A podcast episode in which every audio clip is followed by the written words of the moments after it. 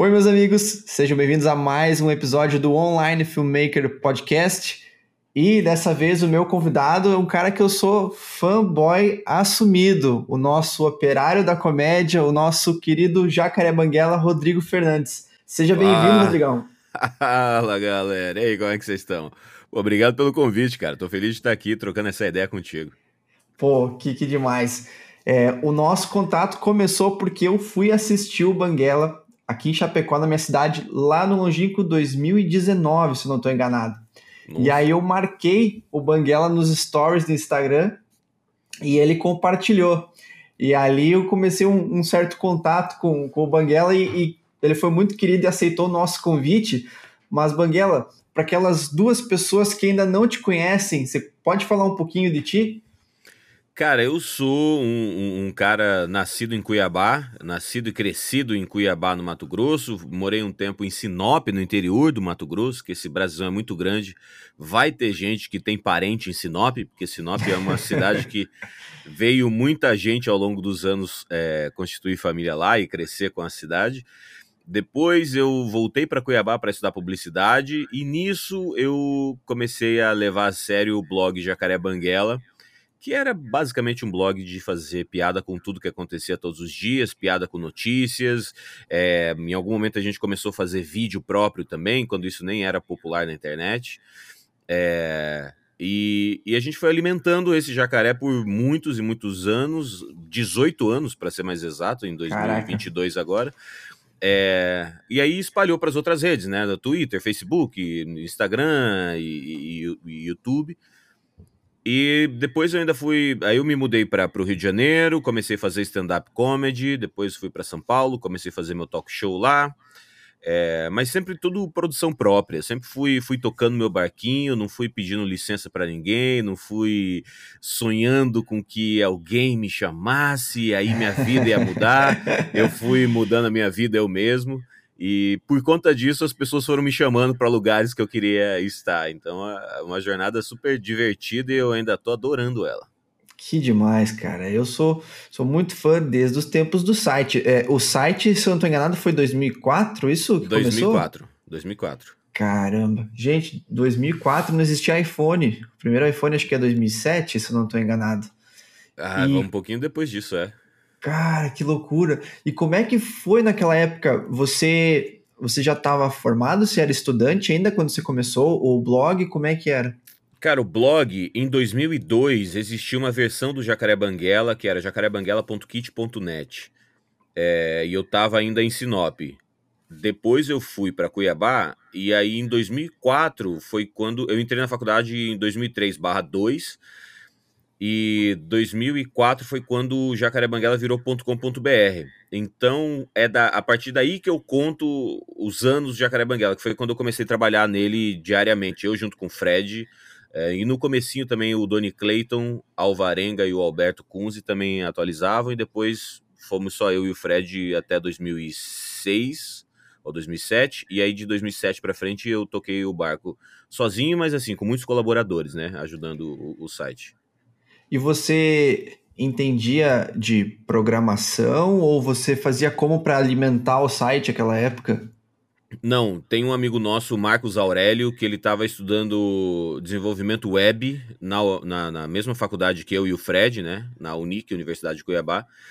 E eu fiz todo o layout e o Marcos fez todo o sistema. Então tinha um sistema próprio que, que a gente é, entrava, logava nesse sistema e escrevia. E aí, para para botar negrito tinha que botar um código antes, um código depois, era, loucura, era um código bem, bem, bem primitivo, assim. É, tanto que a gente ficou uns dois anos fazendo o blog sem saber quantas pessoas estavam assistindo, estavam acessando, porque não existia contador de visitas ainda na época.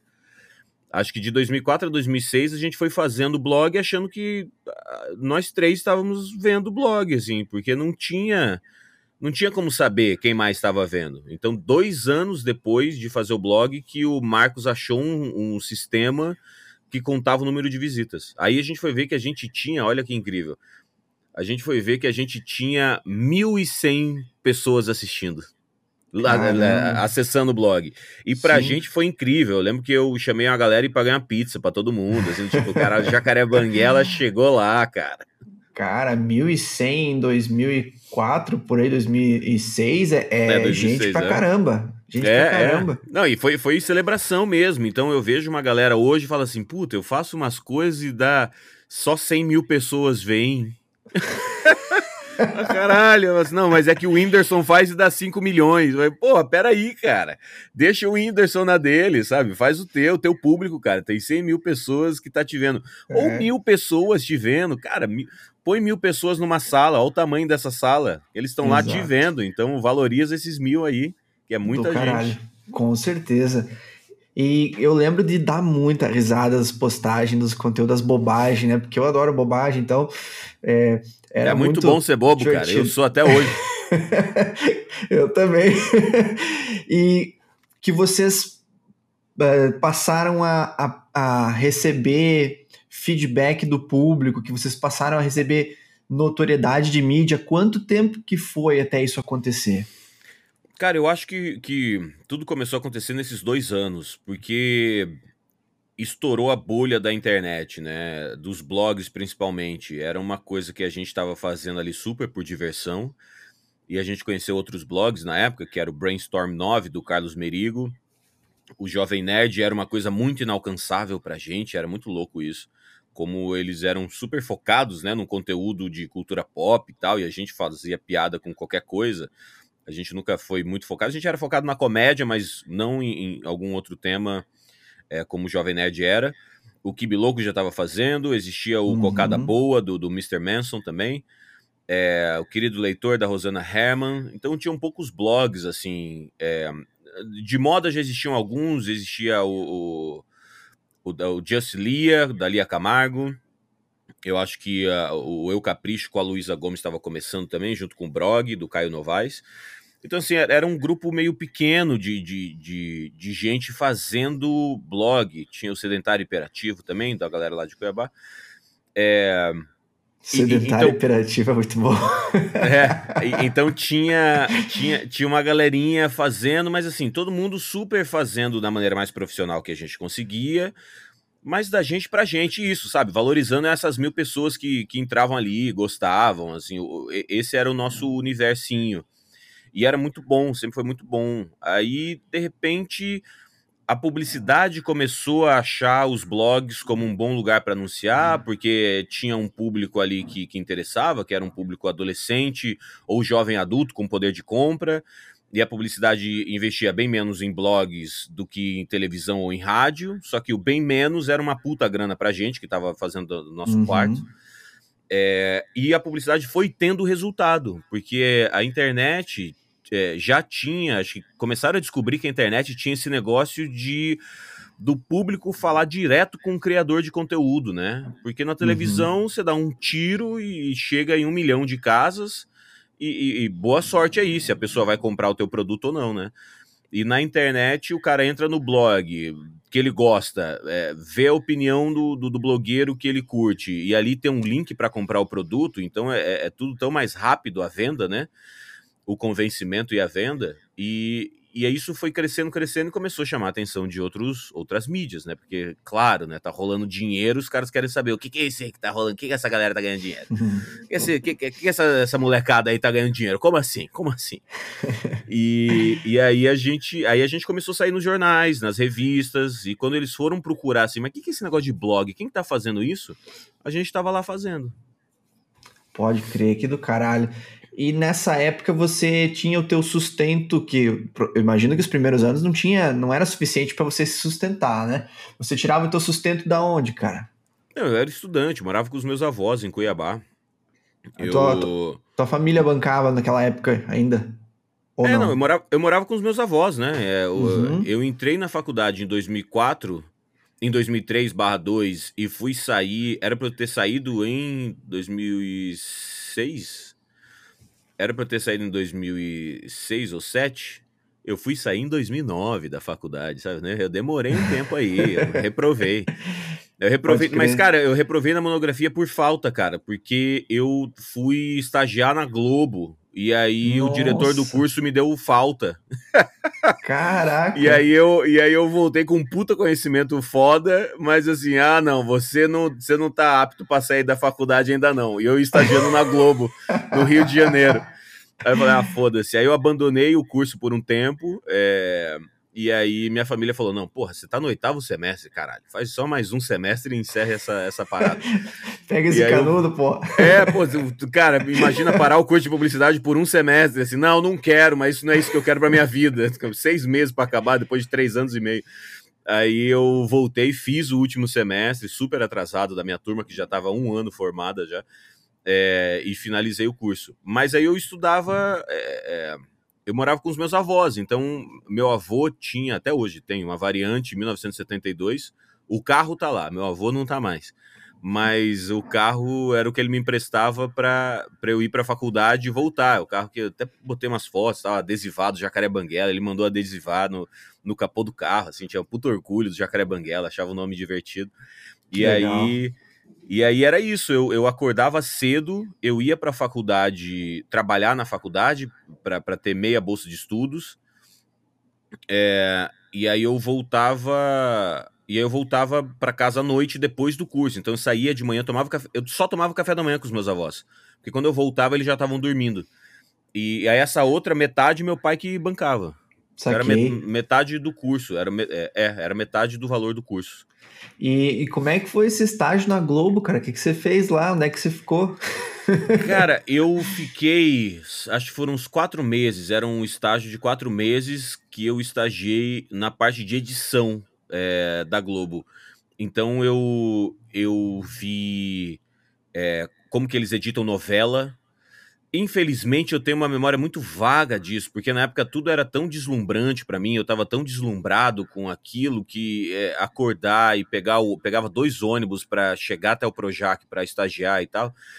É, eu não. Eu, eu lembro, eu tenho, eu, eu tenho lembrança visual do Projac, dos corredores, das ilhas e de tudo mais, mas de conhecimento eu tenho muito pouco, cara, porque eu eu, eu, tava, eu tava extremamente deslumbrado, assim. Então. Pode crer. Eu acho que eu absorvi muito pouco porque eu tava super vivendo um deslumbre. Mas. é, porque imagina, o cara do Mato claro. Grosso, né, sai lá de Cuiabá e de repente tá vendo gravação da novela Paraíso Tropical e Sete Pecados. Eram as duas novelas que eles estavam gravando na época.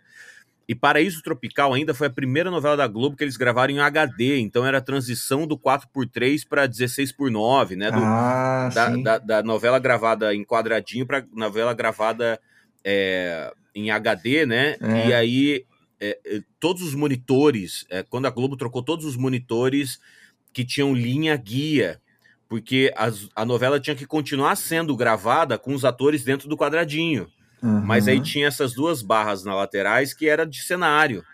Então era tipo, o HD tava vindo, a maquiagem tava mudando, sabe? Tinha que ser super mais, mais perfeita a maquiagem. A galera da computação gráfica, porque na Globo, assim como nos estúdios de Hollywood, na cidade cenográfica, as ruas terminam num fundo azul. É um, é um fundo azul gigante no fim da rua. Então a galera da computação, eles recortam aquele fundo azul, e colocam uma rua virtual que segue reto, assim, para parecer uma cidade grande que as pessoas estão atravessando a rua. Então, tudo isso era uma transição muito grande entre entre sair da TV quadradinha que tinha uma qualidade mais baixa por uma coisa com uma qualidade maior, né? Que era HD, uhum. tava começando a transmitir novela em HD. Então eu peguei bem uma parte dessa mudança, que eu fiquei quatro meses só, né? Então, assim, é, eles é, trocando computador, comprando programas novos para fazer a edição de maneira é, perfeita, porque tinha uma coisa também que eu lembro que, que aconteceu quando eu estava lá, que era, tinha o fundo azul atrás e na frente passava a, a Camila Pitanga, que ela fazia Bebel, uma garota de programa uhum. no Paraíso Tropical, uhum. ela passava com uma calça jeans na frente do fundo azul e, era, e foi um puta problema, porque quando recortava o azul lá de trás, recortava a calça jeans. Uhum. Aí, caramba, tinha que fazer uma máscara assim, de, de recortar só ela e depois tirar o fundo azul.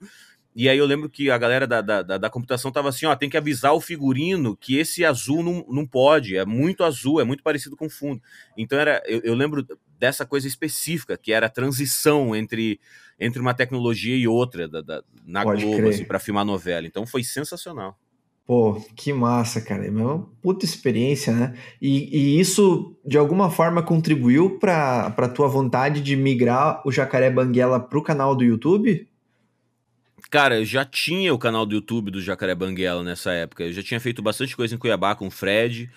A gente, na Páscoa, a gente fez um vídeo em que o Fred estava vestido de, de coelho. A gente alugou uma fantasia de coelho. E aí a gente comprou ovos de Páscoa pra caramba, assim, no, no, num atacado. Né, uma caixa gigante com ovos de Páscoa e a gente saiu entregando para morador de rua, assim. Era, era muito ah, doido que não era uma coisa que se fazia na internet, mas a gente já tinha assim, não, a gente tem que fazer umas coisas legais, não só legais de, de comédia, legais de, de legais pra vida. Uhum. É, então, acho que foi um dos primeiros vídeos que a gente fez. E aí, depois a gente fez um outro vídeo que era eu de Papai Noel, no fim do ano, entregando panetone, eu acho que foi. Entregando panetone para morador de rua e tal. Ah, que do caralho. E a gente achava muito legal fazer esse tipo de, de conteúdo. No Teve uma vez no Natal também, a gente descobriu que nos Correios no Brasil é, todo ano as crianças mandam cartinhas para o Papai Noel. E quando isso acontece, os correios pegam essas cartinhas e vão deixando numa caixa gigante. E aí vai chegando perto do Natal, qualquer pessoa do Brasil pode ir até uma agência dos correios escolher uma dessas cartinhas, comprar o presente e deixar lá nos correios, que os correios entregam como se fosse o Papai Noel. E, cara, vai desde boneca, bicicleta, carrinho, mochila, caderno, sabe, material escolar. E teve um ano que o Jacaré Banguela fez isso, assim, de uma maneira mais grandiosa, envolvendo outros blogueiros do Brasil todo e tal. E foi uma ação muito legal, foi Natal dos Correios que a gente fez, Papai Noel dos Correios, alguma coisa assim. E foi, cara, foi muito, muito legal mesmo, assim. A gente fazia esse tipo de coisa, acho que isso fortaleceu muito o Jacaré Banguela é, na época, né, como blog, como, como um, um canal, que a gente tinha um compromisso com o humor, mas a gente também entrava numas ações sociais é, super simples, sabe? Tipo, qualquer pessoa do Brasil vai no, na agência do correio da tua cidade e, e adota uma carta. É, então, isso sempre foi uma coisa que a gente sempre gostou de fazer, né? Que demais. E vocês, quando começaram, vocês uh, fizeram como? Filmavam com que câmera? Vocês editavam com que software? Como é que vocês começaram nesse mundo do audiovisual? Em 2002, quando eu comecei a editar, é, era num, num, software, se eu não me engano, era da Pinnacle, que você comprava uma placa de vídeo, vinha um software para você editar. Mas eu lembro que eu não gostava da, da Pinnacle. Então, o primeiro, o primeiro software que eu comecei a editar era o Adobe. Ele não chamava Premiere ainda. Uhum. Era o Adobe 1.1, alguma coisa assim. É, e eu até editei um clipe, tá no YouTube, cara, que é o é o funk do Jacaré Banguela de 2002, que eu peguei meus bonequinhos e botei eles para dançarem, assim, no, tipo um stop motion, assim, eu já achava legal o stop motion. E, e aí os bonecos dançavam num, num, num, num, funk que eu que gravei, gravei meus amigos cantando. Eu era, já era DJ na época, então eu já sabia mixar música. É, eu gravei o funk do Jacaré Banguela, fiz o clipe e foi minha primeira edição em 2002.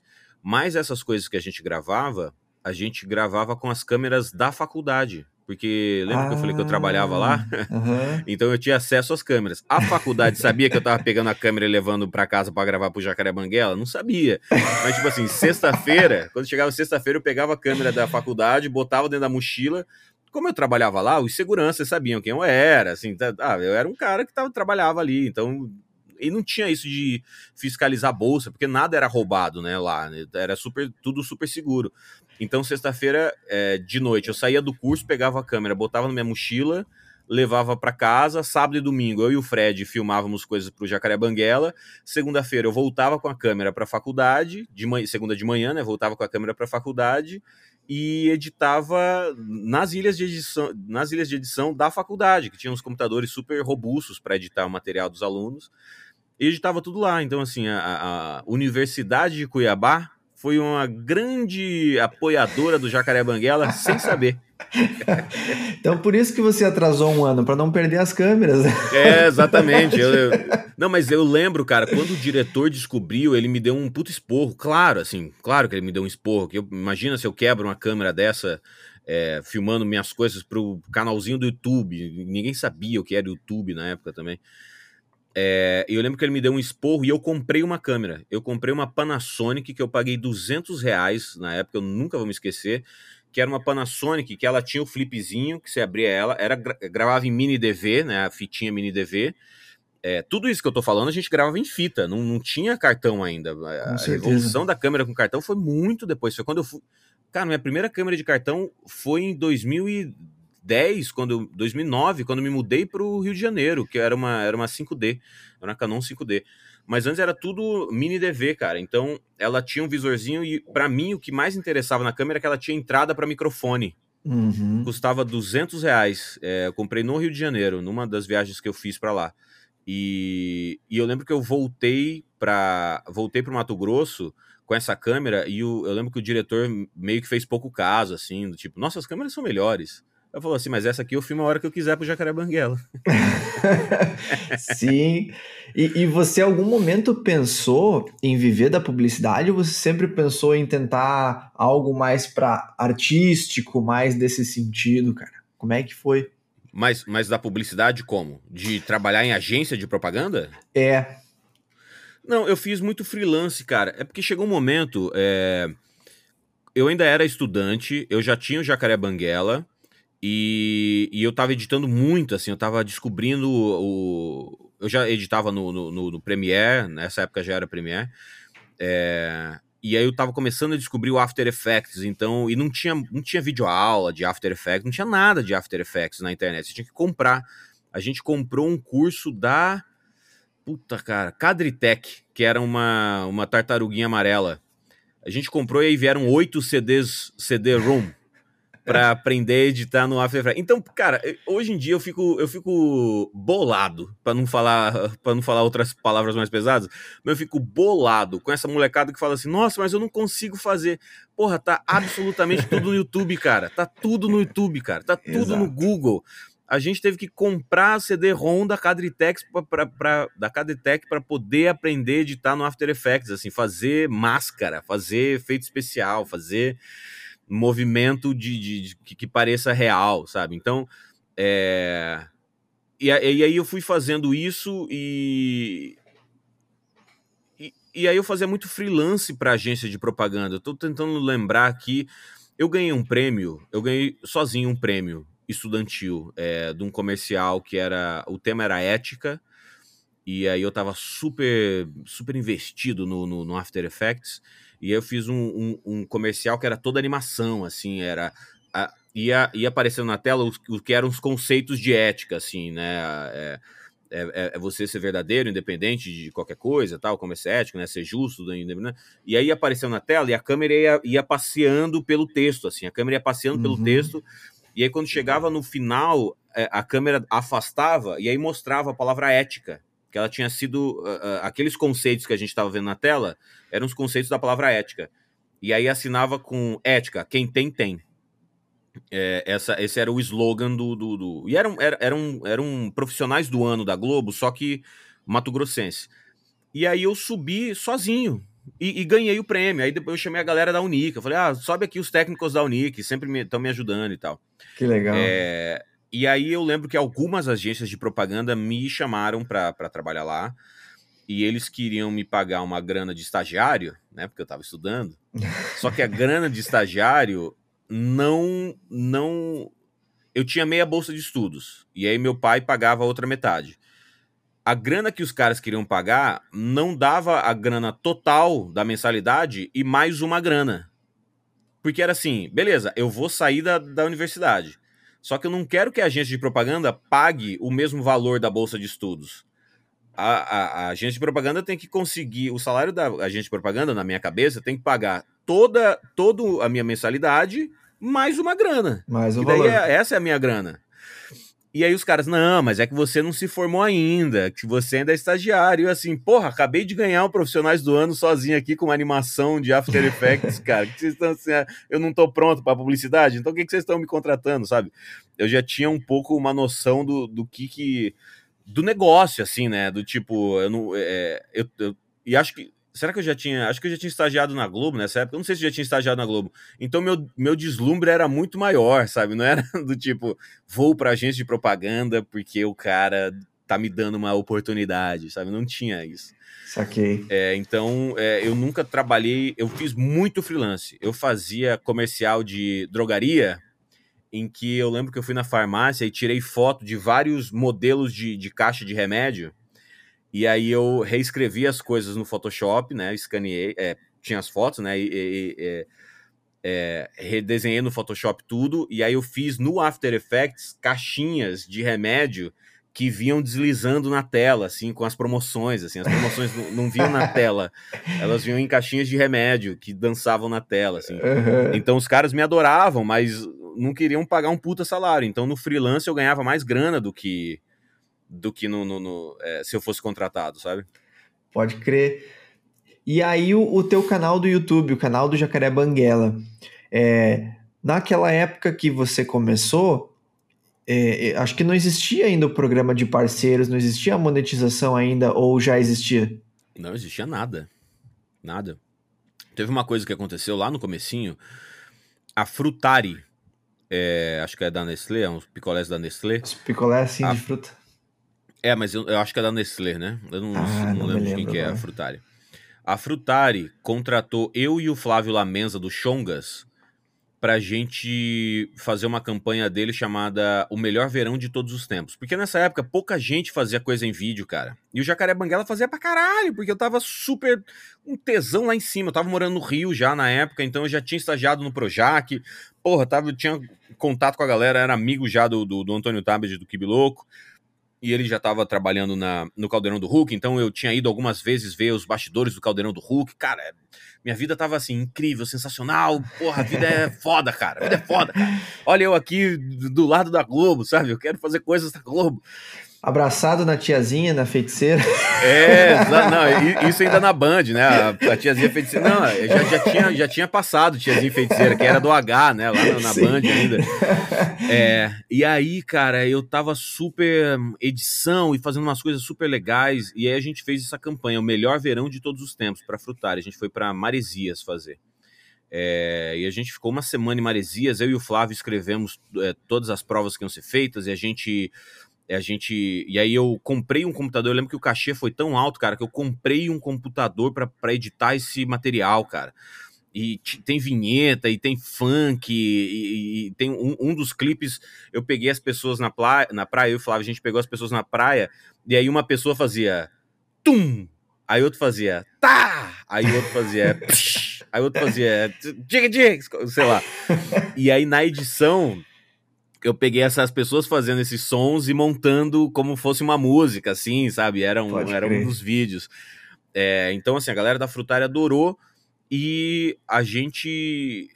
Esse, essa campanha. Depois alguém de dentro do YouTube me falou, eu não sei se é fato ou se é boato, que essa campanha da Frutari foi usada pelo YouTube Brasil para avisar o, o, a central do YouTube, que eu acho que é aqui na Califórnia, é, é, olha só, o YouTube no Brasil está crescendo muito. Olha só o que, que esses caras estão fazendo, no nível que eles estão fazendo pro YouTube. Bah. E aí parece que por conta disso, uma parte do investimento ou de acreditar que o Brasil realmente estava crescendo, na, o YouTube estava crescendo no Brasil, foi por conta desse vídeo. Assim, era um case de sucesso que o YouTube mostrou para o YouTube, o YouTube Brasil mostrou para o YouTube, a central do YouTube. Mas esse funcionário me falou, ele era fã do Jacaré Banguela, mas eu nunca tive um registro disso. Então, assim, é, Pode ser que eu esteja falando para você uma puta de uma fofoca, ou pode ser que isso realmente seja uma coisa que aconteceu lá atrás e os primórdios do YouTube vão saber. Que do caralho. E quando que você lembra que, que a coisa mudou? Porque eu, eu presumo que tenha acontecido um momento que o YouTube tenha gerado uma receita muito grande para você, né? Quando que foi o momento que isso começou, além de ser prazeroso e além de ser uma puta vitrine, também se tornar rentável para você, cara? Cara, enquanto eu morava com os meus avós, tudo era rentável, né? que eu morava com os meus avós. Tinha meia bolsa de estudos porque eu trabalhava na faculdade. E depois. E meu pai pagava outra parte. É, então todo o dinheiro que entrava era muito rentável. É... E outra, era rentável também, cara. Eu dirigi uma variante. A gente queria beber Coca-Cola e comer baguncinha, que é um tipo de sanduíche que tem lá no Mato Grosso. É, então não tinha, assim, todo o dinheiro era muito dinheiro pra gente, né? E quando eu fui morar no Rio de Janeiro, é, eu perdi um processo é, de uso indevido de imagem no blog. E eu lembro que eu tinha, tipo, 20 mil reais na conta que eu tinha juntado ao longo desses anos todos para morar no Rio de Janeiro, para ficar um pouco mais tranquilo pagando aluguel. Meu aluguel, eu lembro que era mil reais o aluguel, e eu tinha 20 mil reais, então eu falava assim, bom, se eu não ganhar dinheiro nunca mais, pelo menos dois anos eu tô por aqui, sabe? É, e aí eu perdi esse processo de uso indevido de imagem e eu fiquei, e foi um processo de 18 mil reais. Puta merda. É, então eu lembro que um dia eu recebi uma mensagem no celular, um e-mail, não lembro o que foi, do Banco Real, que é um banco que nem existe mais, é, falando que tinha sido bloqueado, 18 mil reais. E era um processo de dois anos atrás. E eu fui no banco e falei: o que, que, é isso? O que, que, é isso? Me investiga aí. Me roubaram, alguém me roubou, alguém acessou minha conta e roubou. Eu tava super crente que alguém tinha roubado o dinheiro da minha conta, né? E aí o gerente falou assim: não, isso aqui é um processo. Eu falei: processo? É um processo que eu não lembrava mais, né? Já tinha passado o processo. Sim. É processo de alguma ação trabalhista? Eu falei, não, não tenho funcionário. Existe a empresa Jacaré Banguela, mas não tem funcionário. Aí eu falei assim, algum processo. Você perdeu algum processo? Aí eu falei, caralho, perdi há dois anos atrás. Aí ele falou, então, foi bloqueado agora. Nossa. Eu falei, puta que pariu. Aí eu tinha dois mil. Aí, cara, eu não sei porquê. Na minha cabeça, eu nunca cogitei vo voltar pro Mato Grosso por conta disso. Assim, voltar pro Mato Grosso para ver minha família, meus amigos, sempre. Mas assim, não, isso não vai me derrubar. E eu lembro que eu comecei a abrir os anúncios do Jacaré Banguela pela metade do preço, assim, sabe? Para poder anunciar mesmo. A galera vai anunciar com o Jacaré Banguela, não é caro mais. E em alguns meses, cara, sei lá, em três meses, acho que em dois meses, porque eu tinha grana para dois meses, né? Eu acho que em dois meses eu fiz tipo 30 mil reais. Porra. Que eu fiquei assim, não, eu vou anunciar coisa pra caralho, foda-se, eu preciso desse dinheiro. Então, assim, eu acho que foi quando começou a me, me dar uma, uma noção um pouco da, da, da, zona de conforto, né? Que eu, eu não vejo o menor problema na zona de conforto. Eu não, eu não sei que, tesão que esses coaches têm em querer acabar com a zona de conforto. Vamos se fuder todos eles. Porque, cara, você rala pra um cacete para ter uma grana, para ter uma casa, para ter o carro que você quer, para viajar para onde você quer, você está numa zona de conforto. Os caras falam assim: não fique na zona de conforto. Não curta, curta muito, curta a zona de conforto, mas em algum momento talvez seja legal dar uma, uma monitorada na zona de conforto para que você continue tendo a zona de conforto por mais tempo. Então é, sei lá, ter um, um, plano B, um plano C, do tipo, tá, essa minha fonte de renda. Se essa fonte de renda acabar, qual é outra fonte de renda que eu posso ter? Então é, é, é que os especialistas falam de não colocar todos os ovos no mesmo cesto, né? Uhum. Você derruba o cesto, foram todos os ovos embora. Então é, é como como ter uma, uma, uma malandragem, né? Vou levar para o brasileiro agora, né? Como você ter uma malemolência de poder se manter na zona de conforto para tua vida inteira. Mas não é assim, saia da zona de conforto. Não, não, não, não, não, sai não. Seja esperto para continuar vivendo na zona de conforto, sabe? Eu acho que esse, para mim, é o ponto era esse. Então e, eu, eu, eu, corri atrás para fazer uma grana para falar não, não vou sair do não vou sair do Rio de Janeiro porque me acabou o dinheiro. Eu vou fazer mais dinheiro e não vou sair daqui porque eu quero aprender mais com essa cidade. E aí eu fui hum. para São Paulo, e, enfim, tudo foi desenvolvendo muito legal.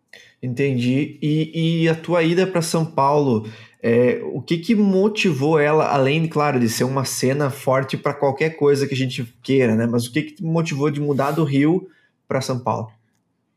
Cara, eu tava no Rio e felizmente eu conheci uma galera incrível no Rio de Janeiro que, que também estava buscando um, um, sucesso mais midiático, né? Porque sucesso é você querer fazer um projeto e fazer esse projeto, né? Sucesso é, é só isso.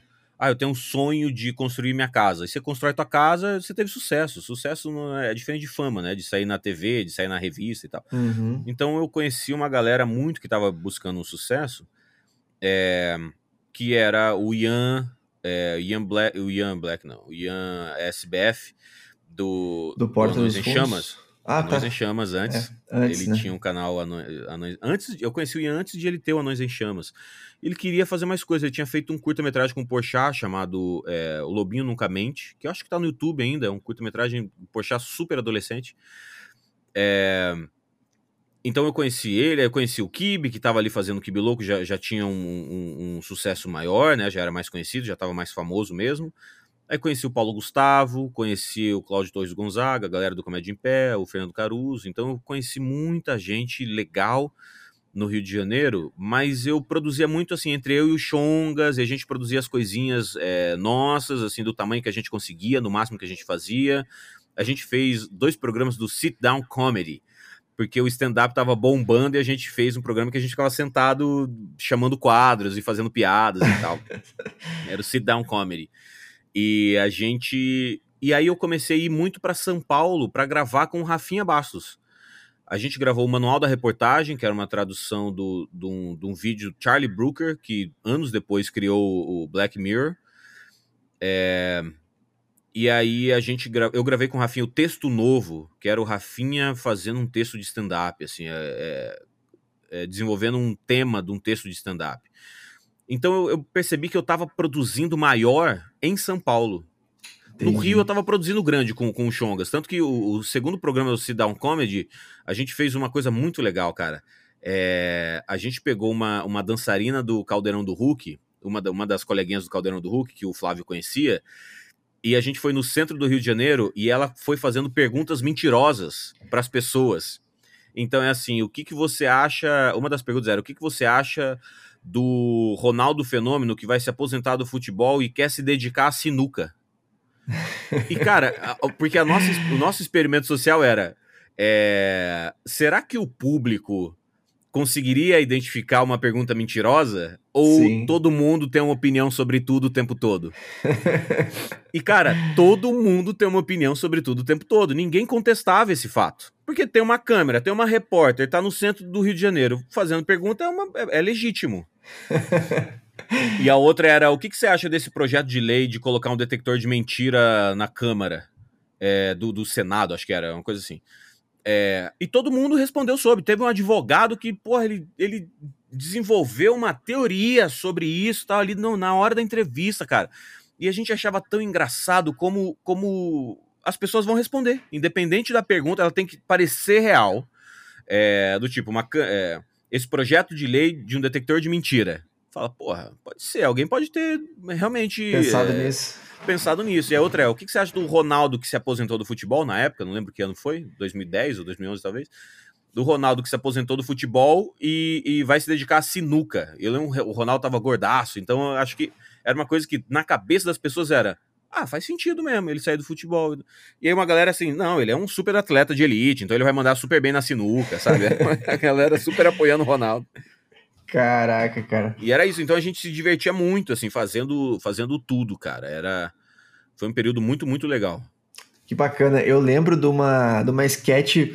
Não é bem sketch, não é sketch que fala, mas de um, de um vídeo meio parecido que o Piangers fez também, que ele fazia perguntas para as pessoas para pegar elas mesmo. E eu lembro que ele perguntava assim: quantas Torre Eiffel tem em Paris? E um cara, eu lembro de uma resposta que falou assim: não tem Torre Eiffel em Paris. Tipo, eu, lembro que ele, eu lembro que ele fez um, uma depois. É, eu não sei se foi antes ou depois da gente que ele fez esses vídeos, mas eu lembro muito. Eu entrevistei o Piangers, acho ele incrível. É, que ele é, perguntava o que que você o que que você diria se teu filho falasse para você que ele usa Crocs e as pessoas super preconceituosas com Crocs achando que era uma droga Muito bom, Pianges. Não, eu expulsaria é de casa. E daí eu acho, eu acho até, até nobre essa decisão, né? Tem que expulsar de casa mesmo. Tá usando Crocs, tem que mandar embora. É, não, é a coisa mais feia do mundo aquele troço lá. É. E, e Banguela, como que foi que surgiu esse, esse, esse desejo, essa vontade de não apenas criar conteúdos na internet, mas ir para os palcos, fazer stand-up? Como é que surgiu na tua cabeça isso? Cara, eu. O primeiro stand-up que eu vi na vida foi do Rafinha. Eu tava em São Paulo e eu fui assistir um stand-up do Rafinha Bastos. E, cara, é... e o segundo que eu vi foi o Danilo Gentili lá no Rio de Janeiro. E não. cara, não existia a menor possibilidade de eu fazer aquilo, assim, na minha cabeça, como plateia, eu olhava e falava, cara, esse cara fica uma hora, uma hora e quinze, uma hora e vinte no palco, falando sem parar, engraçado pra caralho, não existe a menor chance de eu fazer isso também, sabe? É, eles são muito profissionais, assim, é, eu escrevo pra internet, assim, eu, eu eh, não sabia como era fazer isso. E aí, o Diogo Portugal, eu já, tava já tinha conhecido o Diogo Portugal, ele foi fazer, ele estava começando o projeto Fritada, que ele fazia, né, com, com é, fazendo, que é um projeto americano antiguíssimo, né, nos anos 60, eles faziam isso aqui no rádio, aqui nos Estados Unidos, o Frank Sinatra fazia parte do, do, do, do Friars Club, que era o clube da fritada, sabe? Eles tinham, era, era o Dean Martin, é, que fazia junto com é, com o Jerry Lewis e o Frank Sinatra. É, cara, eram uns caras muito alta classe americana e de música e comédia.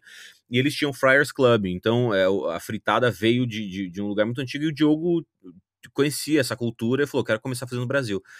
Então ele fazia em, em São Paulo e eu lembro que eu sempre pegava um, um avião, ia para São Paulo para assistir a fritada para voltar para o Rio de Janeiro assim, o tanto que eu achava incrível a fritada. E, e, e, já conheci o Diogo, conversava com o Diogo.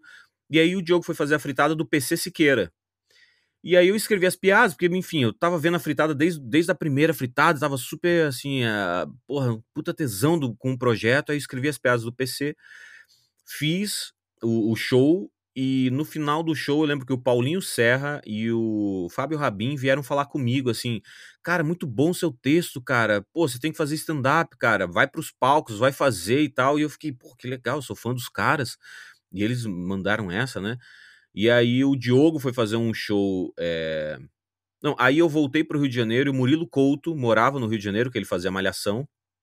E ele tinha um grupo de stand-up, que era o Estação Stand-up era o Murilo Couto, o, o Nigel Goodman, o, o Studart e o Daniel Belmonte.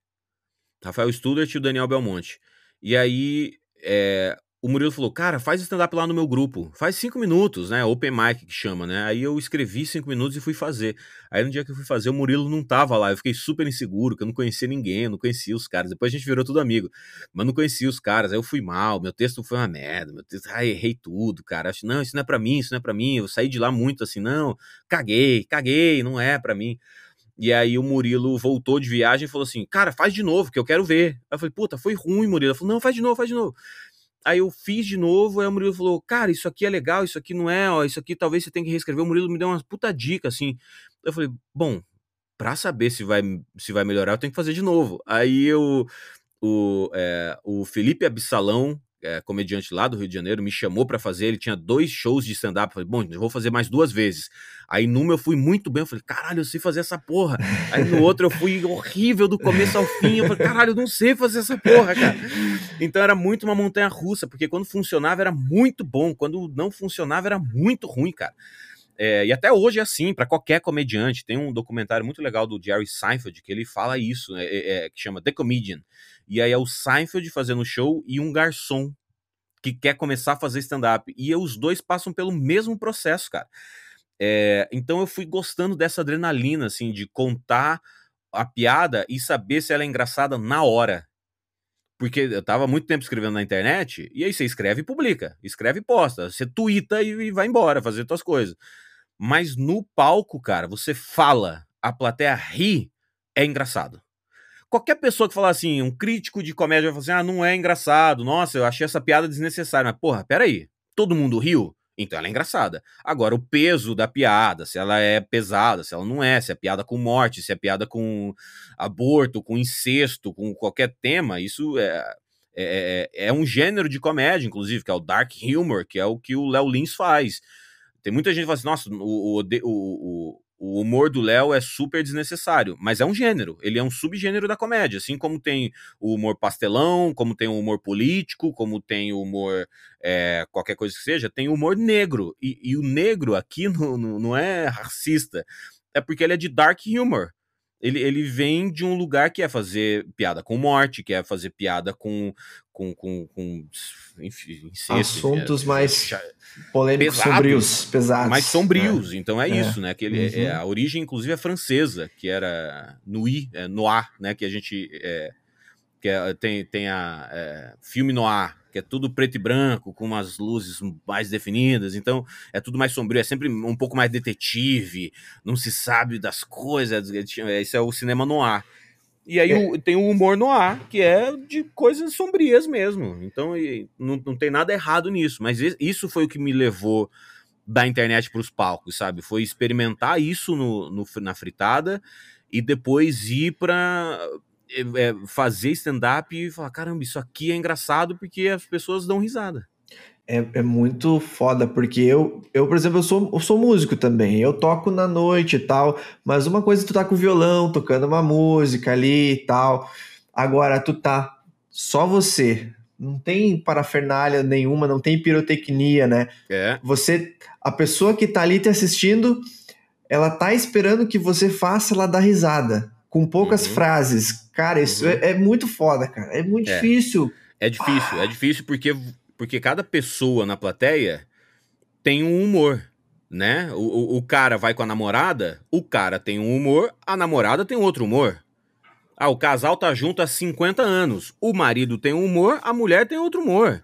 E às vezes é o marido e o marido, a mulher e a mulher, e cada um deles vai ter um humor diferente. Às vezes são irmãos que cresceram juntos e estão lá no, no show. Cada um deles tem um humor. Então, Caramba, quando você conta uma piada e 300 pessoas dão risada, você fala, nossa, cara, eu acertei muito na veia. E quando você acerta a piada, cara, e faz 300 pessoas irem juntos, você fala, porra, acertei, acertei na jugular dessa galera aqui. Então é, é muito difícil. E, e quando você falha, é muito doloroso, porque você conta uma piada e ninguém ri. Mas quando você atravessa isso e conta a próxima piada e todo mundo ri, puta merda, aí vale, vale alegria vale o sofrimento, sacou? Massa. E aquela, aquele papo de que todo comediante é, é fica inseguro, o que, que você me diz disso? É verdade? Cara, eu acho que antes de subir no palco, é normal ficar um pouco inseguro, porque você começa a repensar as piadas, se tem piada nova, se é piada que você já faz há bastante tempo, você fica um pouco mais seguro, que é do tipo, não, eu sei que isso aqui vai dar certo, sei que isso aqui as pessoas vão rir, porque você já testou em várias plateias. Mas ainda assim, cara, eu acho que todo comediante vai ter uma insegurança nas três primeiras piadas, sabe? Sim. Sobe no palco, conta a primeira piada, o pessoal já riu na primeira, você, ah, caralho, uh, vão ser 15 minutos muito bons. Você dá a primeira piada, ninguém ri. Dá a segunda piada, ninguém ri. Dá a terceira piada, ninguém ri. Eu acho que a cabeça de qualquer comediante começa a entrar num turbilhão de.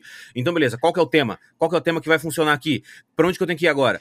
E tem uma coisa muito louca de, de tanto fazer stand-up quanto teatro, que eu fiz com os melhores do mundo, que é você falar, no stand-up muito mais, você tá falando a piada, mas você tá pensando em outra, cara.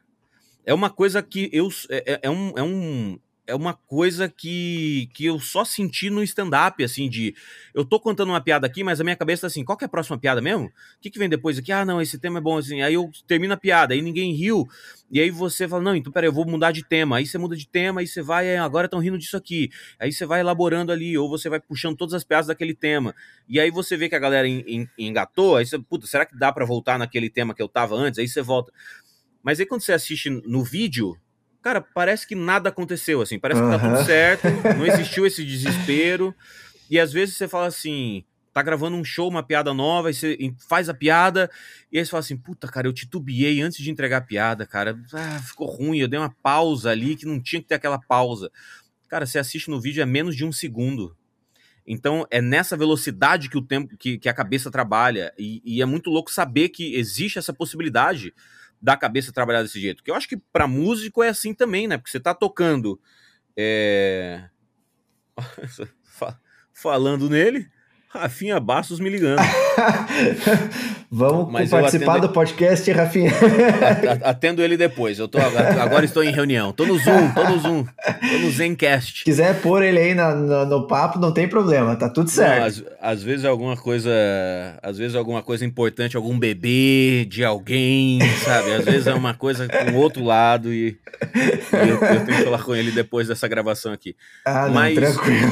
Mas é, mas é isso assim assim, de. Eu tava falando, como músico, eu acho que músico tem isso também, né? Porque você tá tocando, e, e as, quando você canta também, é, ou. ou é, e teu cérebro tem que trabalhar dobrado, né? Porque você tá tocando e cantando, então a, a, é, a melodia tem que se encaixar ao mesmo tempo, mas tem o tempo batendo ali, né? No, no stand-up não tem exatamente. Tem o timing, que é a tua entrega de piada, que às vezes pode ser lento, como pode ser rápido não, não, não, não tem errado, tem cada comediante tem um time, né? O Nando Viana tem um timing que o Vitor Sarro não tem, né? O Nando Viana é um pouco mais lento, mais tranquilo e, funciona 100% para o Nando. O Vitor Sarro já é um pouco mais agitado, o Renato Albani é mais agitado e funciona 100% para eles. Então, achar a tua persona também é difícil, né? Como Sim. você me falou no começo que, que um, um pouco ou muito desse desse teu canal e das entrevistas é entender os bastidores das coisas, né? Uhum. É, então, quem está assistindo e tem vontade de fazer stand-up, é, às vezes a gente começa imitando algum outro comediante que a gente é fã, né? Nossa, o estilo daquela pessoa e tal. Mas é muito importante, é muito difícil, às vezes, encontrar a tua persona, né?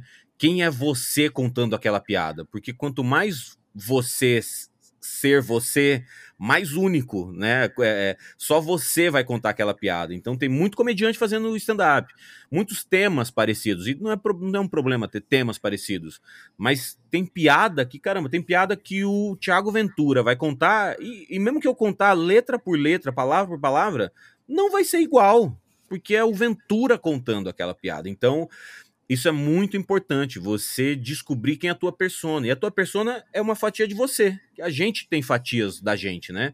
Você tem, você tem a tua versão Thiago apresentador, você tem a tua versão Thiago músico, Thiago com, com, com, a, com a tua família, Thiago com os teus amigos, Thiago no churrasco, Thiago bêbado é outro cara também, que é, inclusive, de todos é esses é o que o pessoal mais gosta.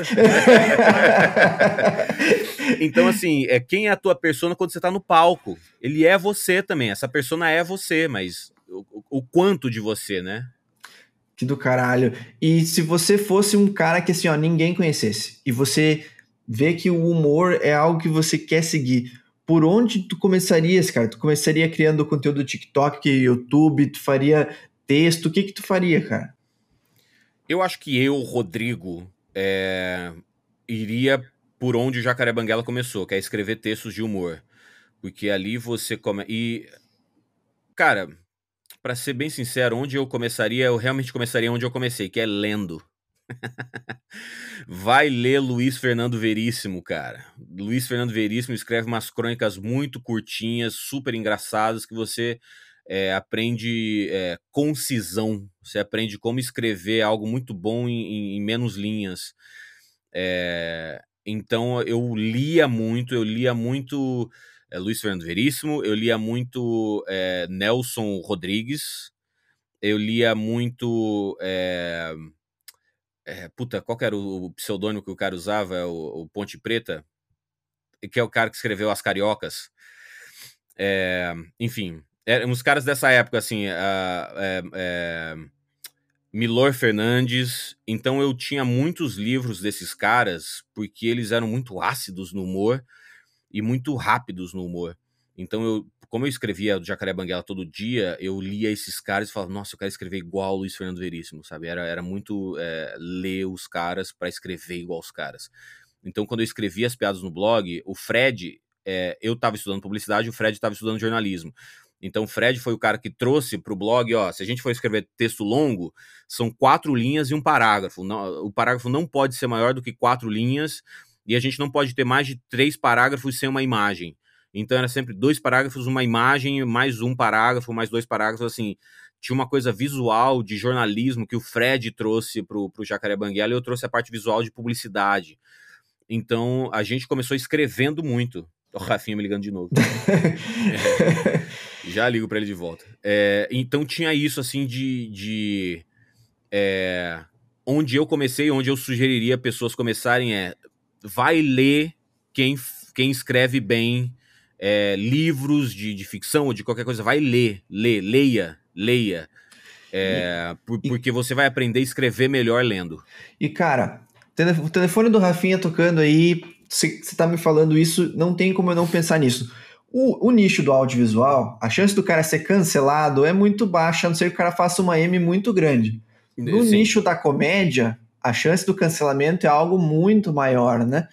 É, você quase foi cancelado uma vez também, numa, numa, acho que por um tweet, uma piada de um tweet, se eu não me engano, né?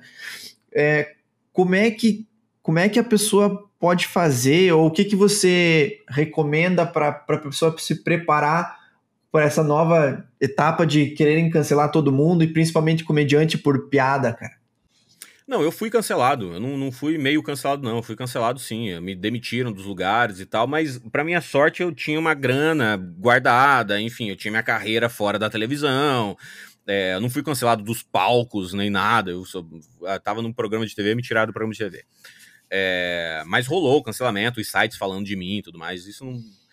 No, no momento, na época, foi muito pesado, é uma porrada é, muito maluca, porque é, é, isso que eu tô te falando aqui. No, no começo, lá no Jacaré Banguela, e, e, muito ao longo do Jacaré Banguela, puta, ações sociais, o que, que a gente pode fazer para ajudar e tal, sabe? Umas coisas muito legais, assim, fazer um talk show pra internet.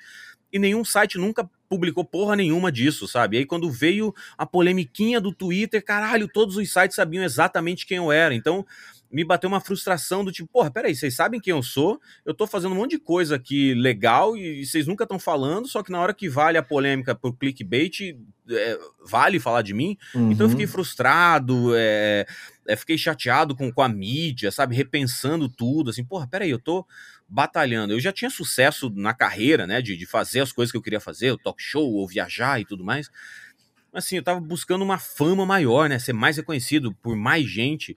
E de repente, quando veio, veio de uma maneira completamente atravessada, que não tinha nem a ver com o meu trabalho. E eu falei, caralho, que, que estranho. Então, na época, é, bateu muito forte. Mas aí o tempo seguiu, a vida seguiu, né? Tudo o tempo resolve realmente muitas, muitas coisas, essa principalmente para mim, o tempo resolveu bastante. É, mas ao, ao mesmo tempo eu também fui aprendendo que a mídia é isso, né? Os caras vão bater em você a, pro prazer deles para conseguir o clickbait, para a polêmica realmente é, gera acessos, e esses caras surfam na polêmica, né? É triste, então, né? Porque é triste, mas... acabou de acontecer com o Monark, né? Nós estamos gravando esse vídeo, acho que faz dois dias, três, que o Monark uhum. foi, foi demitido dos estúdios Flow lá por, uhum por falar uma bobagem que ele realmente cometeu um erro, mas que jogou toda a carreira dele, jogaram a carreira dele no lixo, jogaram o que ele construiu no lixo, assim, e rotularam ele como um troço que certeza que ele não é, mas ele foi realmente infeliz no que ele falou e cancelaram ele. Né? É, é, o, o Monark foi infeliz na, na, na, na, colocação dele, foi burro mesmo, e eu diria que foi ignorante que, na base do que é a palavra ignorância, que é a falta de conhecimento. Acho que Sim. ele falou uma coisa porque ele é um burro, assim, é... Porque é um burro, assim, falou uma burrice, sabe? Falou. É, para quem não, não, não tá sabendo, não sei quem, quem vai ouvir isso em que momento, ou vai assistir isso em que momento, ele falou que achava que deveria existir partido nazista no Brasil, que é uma coisa que aqui nos Estados Unidos, eu moro nos Estados Unidos, é permitido pela legislação. Só que socialmente, cara, se alguém tentar organizar um partido nazista, vai ser muito difícil para essas pessoas. Mas a legislação permite. Então, quando o monarca fala tinha que ser igual nos Estados Unidos que tinha que permitir, ele está falando dessa parte da lei, mas eh, ele estruturou essa discussão super sensível muito mal. Sim, sim. e aí saiu como uma, uma aberração, até porque no Brasil não é permitido existir é, é esse tipo de coisa. Então, e nem deve e, ser, e, né? E nem deve, porque o nem nazismo é, nunca mais deve existir no, no planeta, em qualquer planeta. Uhum. em qualquer Sim. planeta deve existir. Mas enfim, aí aconteceu tudo isso e o julgamento, é, como sempre, é sempre muito intenso e, e, e violento. É... E, e para novos comediantes, cara, o que eu digo é estude o assunto que você vai falar. O Maurício Meirelles, ele, uma vez eu entrevistei ele e ele falou uma coisa muito legal que é toda piada tem um, tem um, um, um número. Toda piada tem um número numa régua de valores. Se você vai fazer piada sobre relacionamento, casamento, qualquer coisa assim, é, isso é uma piada de nível 1.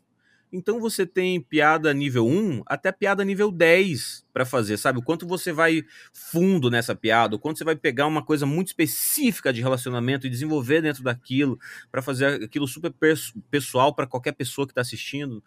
É, né, e como, como fazer todo mundo se identificar com uma minúcia do relacionamento, né? Uhum. E aí tem uma piada de nível 10, que é Chacina da Candelária.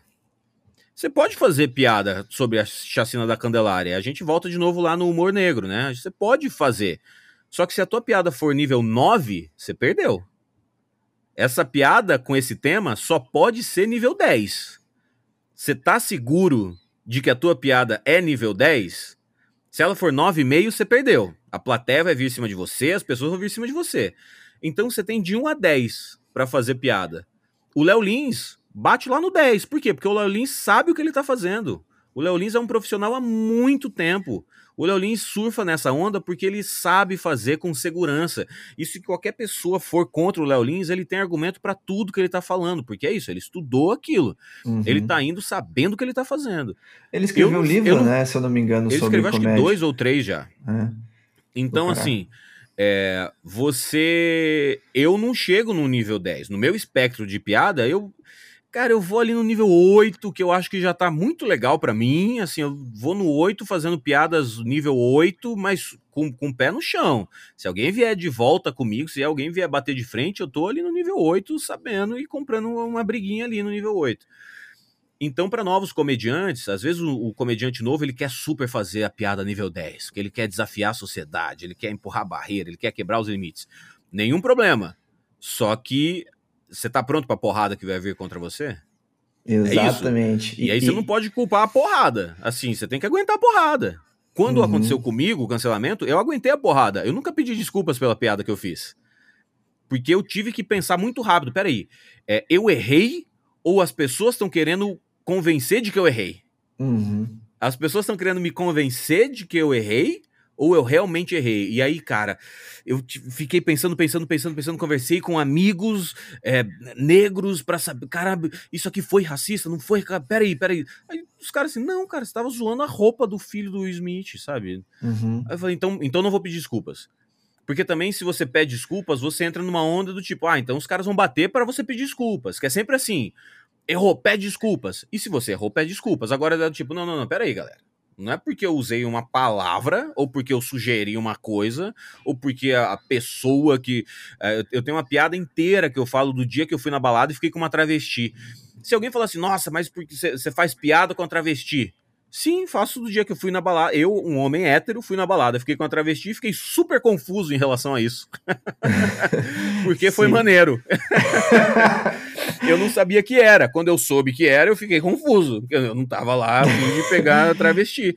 É, e, mas assim, é, eu não falo mal, eu falo super bem. Então alguém pode falar assim: é, mas você é um hétero zoando as travestis. Não, não, eu não tô zoando, eu tô, eu tô me zoando que eu fiquei super confuso porque eu gostei. mas não tenho pretensão de repetir isso, mas foi maneiro quando rolou. Pode é, então é uma onda de você tem que você tem que entrar preparado, assim. É, eu, o que eu sugeriria é para quem tá querendo começar, vai leve. Pega, pega coisas do teu dia a dia, pega coisas de relacionamento, coisas da tua, da, da, tua, da tua cidade, você tá falando pra galera da tua cidade, cara, vai surfando levinho vai entendendo o timing, vai entendendo a piada, vai entendendo o que, que o pessoal ri, o que, que o pessoal ri, o pessoal não ri, sabe? Vai entendendo o jogo. Quando você começar a sentir mais força no jogo, aí você faz uma piada política ali com alguma cagada de algum prefeito ou vereador, sabe? Vai subindo, vai subindo, aí você vai subindo, vai sentindo, e aí alguém vai te bater em você de volta, ou a plateia vai, alguém da plateia vai falar contigo de volta, né? Vai, vai responder a piada que você falou, e aí você vai tentando entender como interagir com a plateia, mas assim, vai sentindo, vai sentindo. Você não tá preparado. Ninguém que começa tá preparado para bater forte. Com Porque certeza. é isso, é você sozinho e 300 pessoas batendo de volta. Você está preparado? Com certeza. e, e, eu vejo que também talvez seja um pouquinho de vantagem quem está começando, que se faz algo muito polêmico, e tem pouco interesse por trás de alguém querer se promover batendo em ti, né? Enquanto se tu já tá num patamar mais alto, a, algumas pessoas elas surfam a onda, batem em ti pro engajamento, né? muito. Sem que é triste dúvida, isso. Sem dúvida.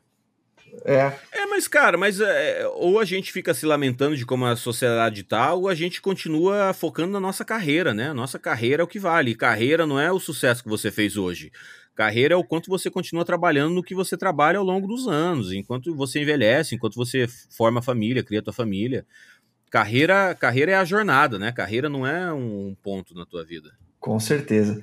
E cara, falando em carreira, vamos falar nessa transição de carreira de digamos assim, deixar um pouquinho em segundo plano a comédia e se dedicar ao cinema, você aceitou esse desafio na tua vida de, de se mudar de país e estudar cinema, né? Que bacana. Eu assisti o teu filme, o Second Date, e eu tenho uh, várias caixas com Alexa aqui em casa, então teve um momento que foi meio desesperador, uhum. porque tem algumas cenas do filme muito engraçadas com interações com a Alexa. Deixa eu ver se ela me ouviu.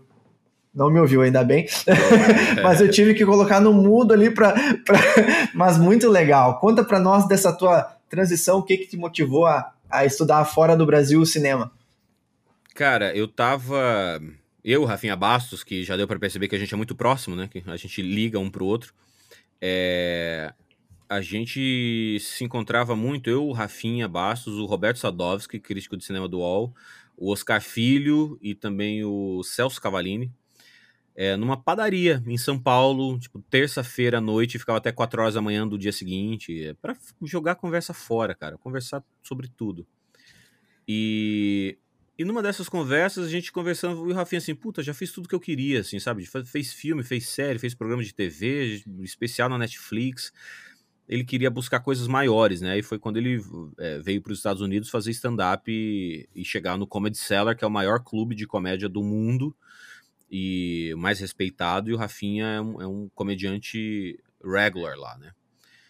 E aí nisso eu fiquei assim, puta, também eu acho que eu já fiz também, eu já tinha atuado em 11 filmes, eu tinha feito meus solos, dois solos de stand-up, tava no programa da TV, já tinha rolado a polêmica, eu já tinha saído da TV, uhum. eu tinha feito é, peça com os melhores do mundo, né? Fiz uma temporada viajando com a companhia de comédia dos melhores do mundo, fiz um monólogo americano que eu comprei, traduzi, o Oscar Filho me dirigiu, eu fiz o monólogo, o namorado da minha namorada e eu queria coisas maiores. Aí eu falei assim, vou estudar cinema, que era um, era um plano inicial é, do começo da carreira, assim, é que o blog foi surgindo, mas o meu plano inicial era estudar cinema. Só que no Mato Grosso até hoje não existe curso de cinema, então eu nunca estudei cinema. Eu falei, ah, quer saber? Então talvez seja isso. A Rafinha foi para fora buscar esse conhecimento. E eu comecei a ver uns cursos aqui nos Estados Unidos também, de, de, de cinema, mas era tudo curso longo, de quatro anos e tudo mais. Caramba. Em 2018, antes da polêmica, que a polêmica foi no meio de 2018, agosto, eu acho.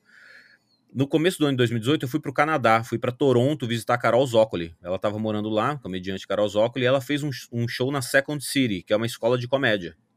E eu achei muito legal existir uma escola de comédia. Eu não, não sabia da existência de uma escola só focada em comédia. Então, em curso de, de roteiro, de sketch, de stand-up, de, de, de é, dublagem, de, de roteiro para filme, roteiro para sitcom, roteiro para talk show. Cara, é uma escola gigante com um milhão de cursos. E eu voltei com, com isso na cabeça, assim, ah, existe essa escola. E a Carol, pô, vem para Toronto, vem morar em Toronto, vamos fazer stand-up aqui em Toronto. Fiquei super animado com a ideia. Aí deu a polêmica tal, passou a polêmica, e aí começou 2019 e eu fiquei, puta, o que que eu. O que, que eu quero fazer, cara? Já, já aconteceu tanta coisa, né? E a polêmica aconteceu também, que deu uma porrada, tipo, porra, eu sou famoso, eu sou conhecido no meu trabalho, mas eu tô servindo pra mídia só na hora da polêmica. Eu, fiquei, uhum. eu, tava, eu tava frustrado. E aí eu apliquei e aí eu fui pesquisar curso de cinema e apareceu esse curso de cinema de comédia. Um curso de um ano. Eu falei, caralho, um curso de um ano de cinema, que é o que eu queria fazer inicialmente, de comédia, que é o que eu faço, só que não tinha em Toronto, só tinha em Chicago. Aí eu falei, ah, o Rafinha foi, enfim, a carreira dele tá dando certo. A Carol já tava na, no Canadá há muitos anos e com a carreira super dando certo, já tinha ganhado prêmio de stand-up e tudo mais. Eu falei, ah, eu vou também. Aí eu mandei o vídeo de aplicação e, eu vi o seu e... vídeo, deixa eu fazer um parênteses. Que foda, que foda, muito foda. Pô, obrigado. Eu, eu dei o máximo de mim, assim, não vai dar certo, isso vai rolar. E aí eu. E aí rolou, e eu fui pra. pra e eu fui para Chicago estudar cinema e o curso terminava em 2020. E aí o plano era: 2020 eu volto pro, volto pro Brasil e é isso aí. E vou fazer cinema no Brasil, ou tentar começar a fazer cinema no Brasil depois de aprender nos Estados Unidos. Só que, cara, é, veio a pandemia, eu fiz o meu primeiro filme, o Second Date, e aí por causa do Second Date eu fui chamado para fazer o segundo filme, Rushed Submission. E aí escrevi, dirigi o segundo filme, tô finalizando a edição do segundo filme, e aí eu fiquei assim, puta, cara, existe uma, existe uma indústria aqui nos Estados Unidos que ainda não existe no Brasil. Talvez eu queira ficar aqui. Então eu, eu continuo aqui com, com os documentos todos certinhos e viver nessa indústria aqui, cara. Mas assim, eu fui pego de surpresa pela indústria. A ideia era estudar e voltar. Pode crer, do caralho, cara. É, quem quiser assistir, tem o filme, o Second Date, disponível no YouTube para vocês conferirem, tá? É bem divertido, bem engraçado. É, como eu falei, ah, tem duas Alexa no filme. É, exatamente. É. é, vale, vale a pena. E, cara, é, o teu projeto é ser diretor e ator. Você quer ser mais diretor, você quer mais atuar. O que que tu se vê fazendo nesses próximos dois, três anos, cara?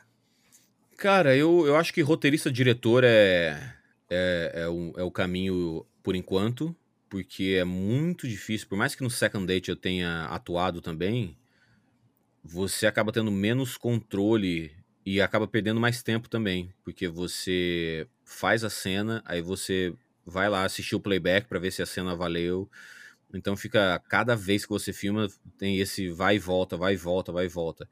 E quando você é só diretor, você já vê se rolou bem ou não rolou bem. Então, é, roteirista e diretor eu acho que é um caminho agora. E, de novo, né, a mesma coisa no stand-up. Eu vou como roteirista e diretor, quando eu me sentir bem seguro nisso, pode ser que eu, que eu protagonize umas coisas que eu vá escrever e dirigir, porque eu já tô seguro em fazer duas funções e eu vou ficar mais seguro em fazer três funções num filme maior, né? No Second Date é um filme menor, é, e aí dava, assim, é pouca movimentação, a, maioria, a maior parte do filme se, se passa dentro de um apartamento só, então eu estava mais seguro em relação à movimentação de câmera e como fazer tudo isso acontecer.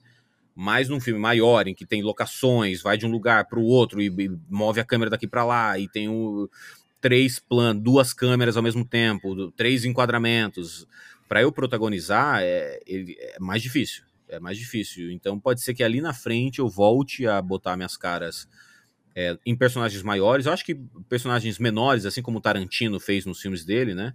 Uhum. É, acho que ainda vale brincar dessa maneira e, e, lá na frente brincar de maneiras maiores. Mas, por enquanto, roteirista-diretor.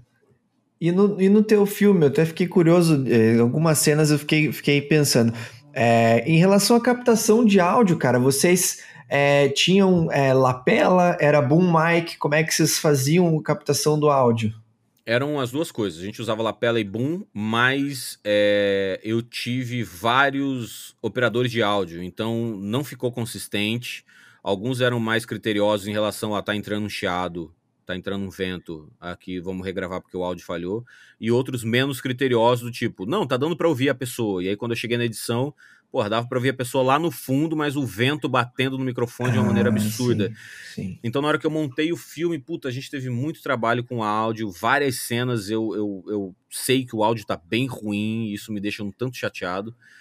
É, mas a gente usou tudo, a gente usou boom e lapela.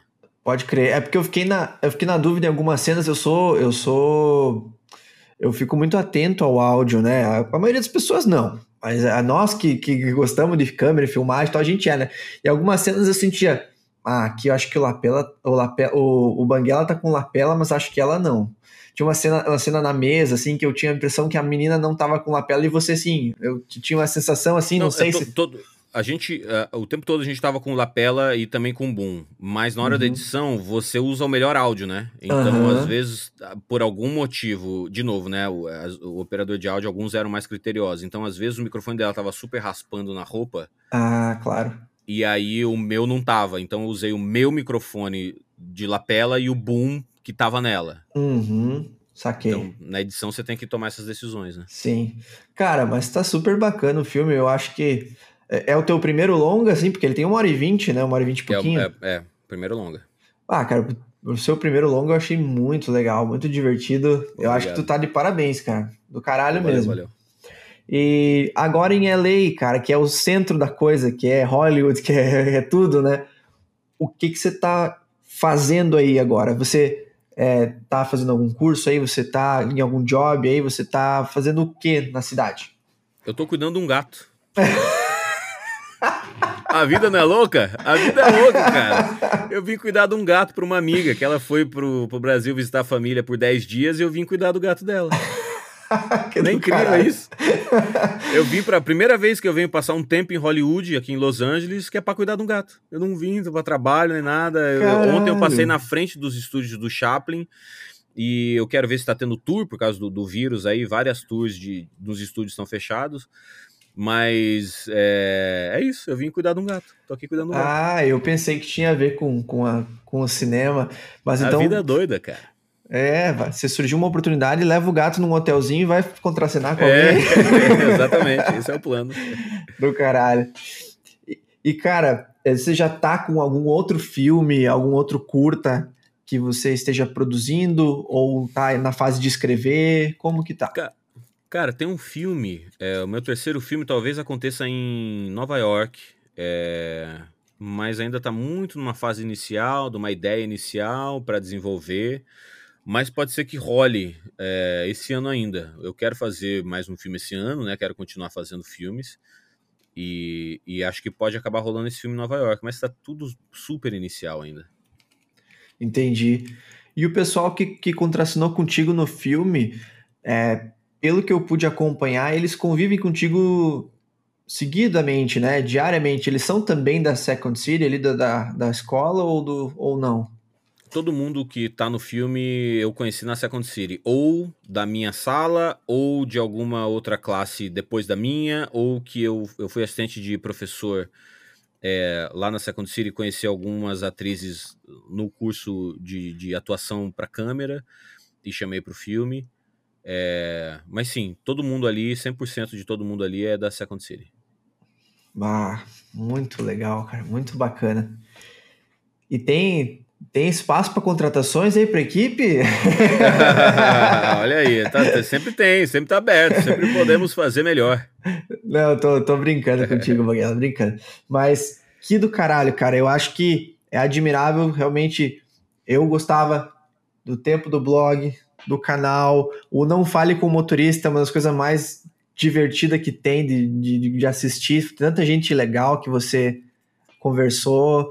Agora a tua carreira de cinema, eu acho que onde você toca dá certo, né, cara? É impressionante como, como você tem, tem o dom para se dar bem, para ter sucesso aí. E te desejo todo sucesso no mundo. Você está sempre convidado para voltar aqui no Online Filmmaker. Quando você tiver filme novo para lançar, projeto novo para contar, você está sempre convidado, meu querido. Obrigado, tá? Pô, eu que agradeço, cara. Foi um papo super maneiro. Acho que a gente co cobriu bastante coisa aí da minha carreira e, e, e, espero que quem, quem ouvir, assistir esse programa e queira começar tanto no cinema quanto no stand-up ou blog ou qualquer coisa, que não deixe de não deixe de, de apostar na, na, teoria dessas coisas, assim, tem que estudar. Tem uma coisa que acontece bastante aqui nos Estados Unidos e também no Brasil, que é não, as regras vão me limitar. Não, as regras não vão te limitar. As regras vão te dar uma base super sólida para você ali na frente, se você quiser quebrar as regras, você quebra as regras sabendo que você está quebrando as regras, mas não deixe de aprender as regras. É não deixe de estudar e se você quer escrever melhor, leia bons autores, leia bons livros, é, se inspire de, de, grandes pessoas, homens e mulheres, autores e, ator, e, e autoras, é, na atuação também, atores e atrizes, vai na tua, músicos, assim, quem é um músico incrível que você gosta, uma musicista, e, e, e, se inspire nos grandes, estude bastante e, e vá para o campo, cara. Vai para o campo de batalha e vá criando tua, tua zona de conforto, cara. Vá criando tua zona de conforto. Onde que é confortável para você estar, para que você se sinta bem de repetir aquilo todos os dias da tua vida, que você acorde inspirado, inspirada a criar algo maneiro para manter a tua zona confortável. É isso que você tem que fazer. Foda. Muito massa, cara. Uma baita Baita inspiração para todos nós, Banguela. Brigadão. E como eu falei, sempre que você quiser voltar, as portas estão abertas. Sucesso, meu querido. As ordens, meu velho. Obrigado. Cuida do gato aí. chá comigo, chá comigo. Valeu, pessoal. Valeu. Não se esqueçam de se inscrever no canal, comentar o que, que vocês acharam, compartilhar esse vídeo. E agora eu vou tentar convencer o Banguela aqui a convencer o Rafinha um dia a conversar com a gente. Valeu! Valeu, velho.